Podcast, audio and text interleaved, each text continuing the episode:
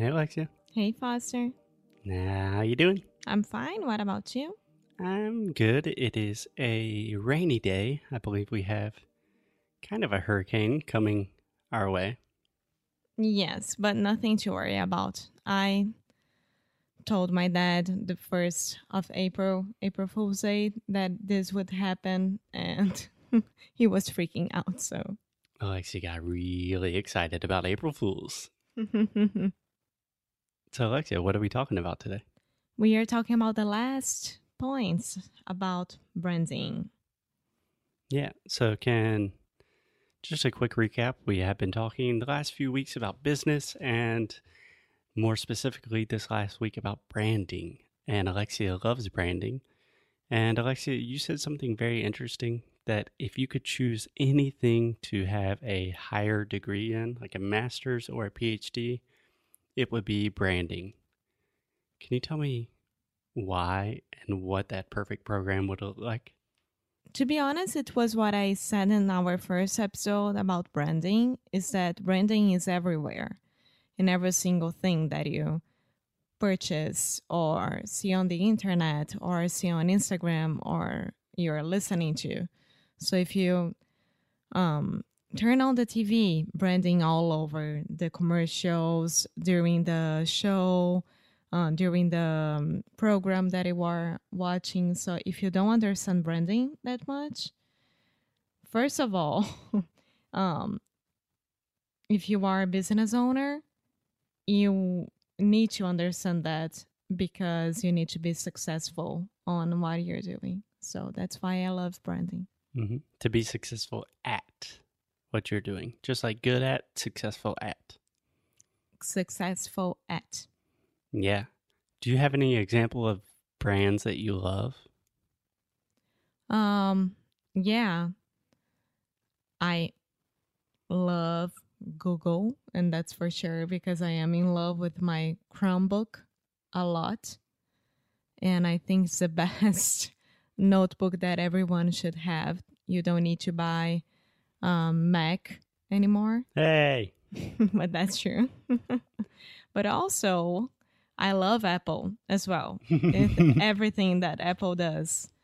And talking about um, brands that you see every day, I love Anthropologie. I already told you that. hmm And I am getting into a lot of the new brands that are very concerned about the um, sustainable things. Yeah, you can say concerned about sustainability. Sustainability, for example, stasher, stasher bags. Oh, yeah. Do you want to explain what that is? That is pretty cool. Yeah, stasher bags are the new Ziplocs. So if you have a Ziploc in your fridge with some um, food, or if you use Ziploc to store store things, Yeah, perfect store. yes, to store things, you don't need that anymore because stash- stashers are reusable, um, kind of boxes. I don't know how they call it, but you can use for everything for um, to put inside your purse, your bags, to put food, to put inside your pantry, anything that you want. And you can wash it, you can put inside the microwave, you can do whatever you want with those. And they are reusable and they are amazing. I really one of those. Yeah, it's a really cool idea. Do you guys say Ziploc in Portuguese? Um. Ziploc. Ziploc. Yeah. you guys don't say just like bolsa de plástico. no, Nice. maybe there is another way that people use, but I always said Ziploc. Yeah. So Alexia, when we went to the outlet the other day, and we went to H and M. How do you say H and M in Portuguese? H and M. You say it like that? You- Uh-huh. You, don't say I got you No? I mean, no. I think. no. So we entered in H&M, a company that is notorious for having super cheap prices and kind of exploitative labor practices in the past. They- Just like most of the brands, unfortunately. oh, of course. Fast fashion um, industry. Yeah, Zara, Nike, even if you are going to make millions and millions of things and sell them for cheap, that means you are probably going to have people working for really cheap, and some of those people might be children. Apple. Yeah, but we walked into H and M, and the first thing, like almost every article of clothing, had a tag that said H and M conscious. Like this is a conscious item of clothing. yeah, but do you know why? Why? It's a reusable tecido. Ah, nice. Yeah. So Nice. you didn't know that. Good, good job, H and M. You guys are really I'm turning around on you guys. Most of the brands nowadays they have this part that are reusable tecidos. Yeah, yeah. I guess I'm just a little bit hesitant when. So in business school, we called this corporate social responsibility, or CSR. That almost all brands they have a branch of the company that does something like good for the world. And honestly, during during business school, I just thought it was like essentially just marketing. You know, it's like uh Exxon is extracting oil from the ground, but they also have this thing where they help children that have diabetes.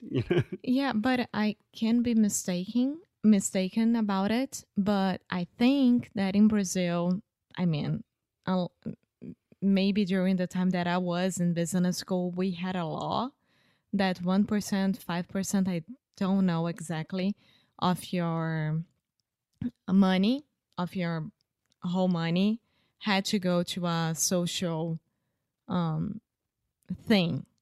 yeah, you have to have a social component to your business. Yeah.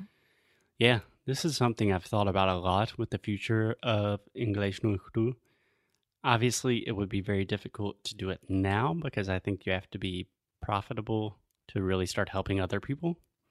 But in the future, I would love to give like some percentage of everything we do at English no Cru to some other organization or cause that we believe in. Yeah, one day we'll be able to do that. What kind of thing would you want to give to?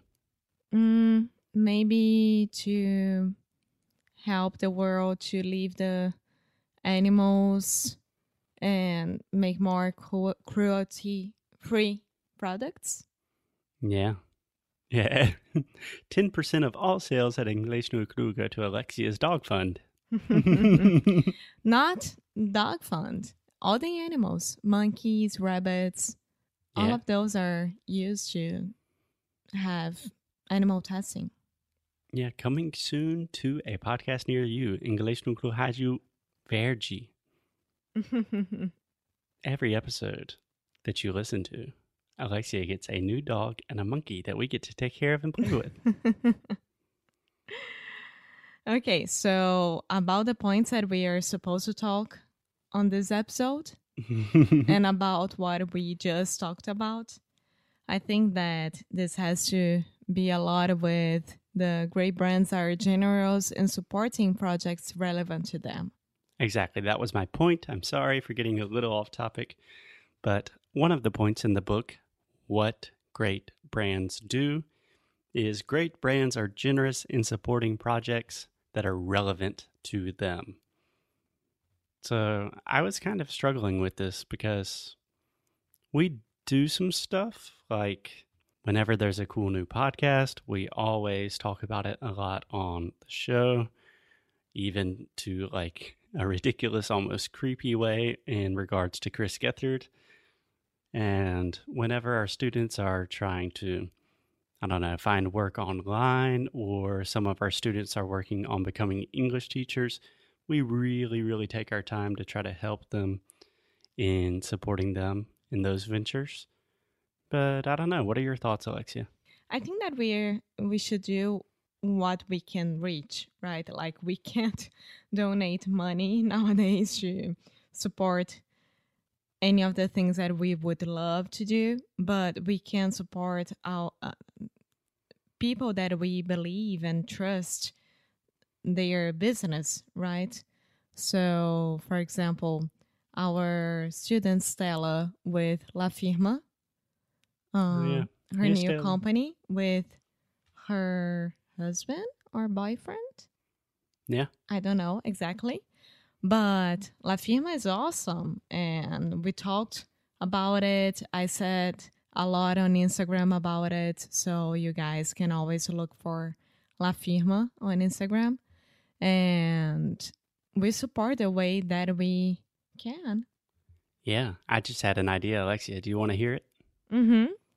What do you think about if any listeners of our show have a business or a cause that they really want to promote and support, and they are willing to speak live in English to me? That we'll have them on English. We will spread your message all across Brazil if it's something we believe in. We are mm-hmm. not going to kill any dolphins or anything like that if that is your business. But if you have something cool and you want to spread the word, hit a hit us up. Mm. Send Alexia a DM. No, no, no, no, no, no. Send an email, please. Send Alexia an email, no DMs. Arroba inglesnegro.com. Exactly. Exactly.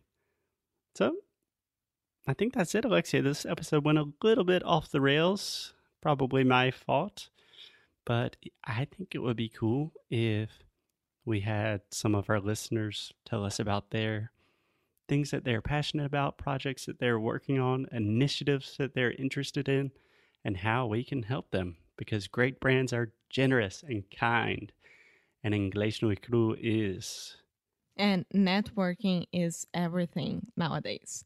Ooh, I hate networking in the traditional sense, but we can do it in a fun way, like we're trying to do now. okay, so I'll talk to you tomorrow. okay, English no Cru Verde is out. We will see you tomorrow.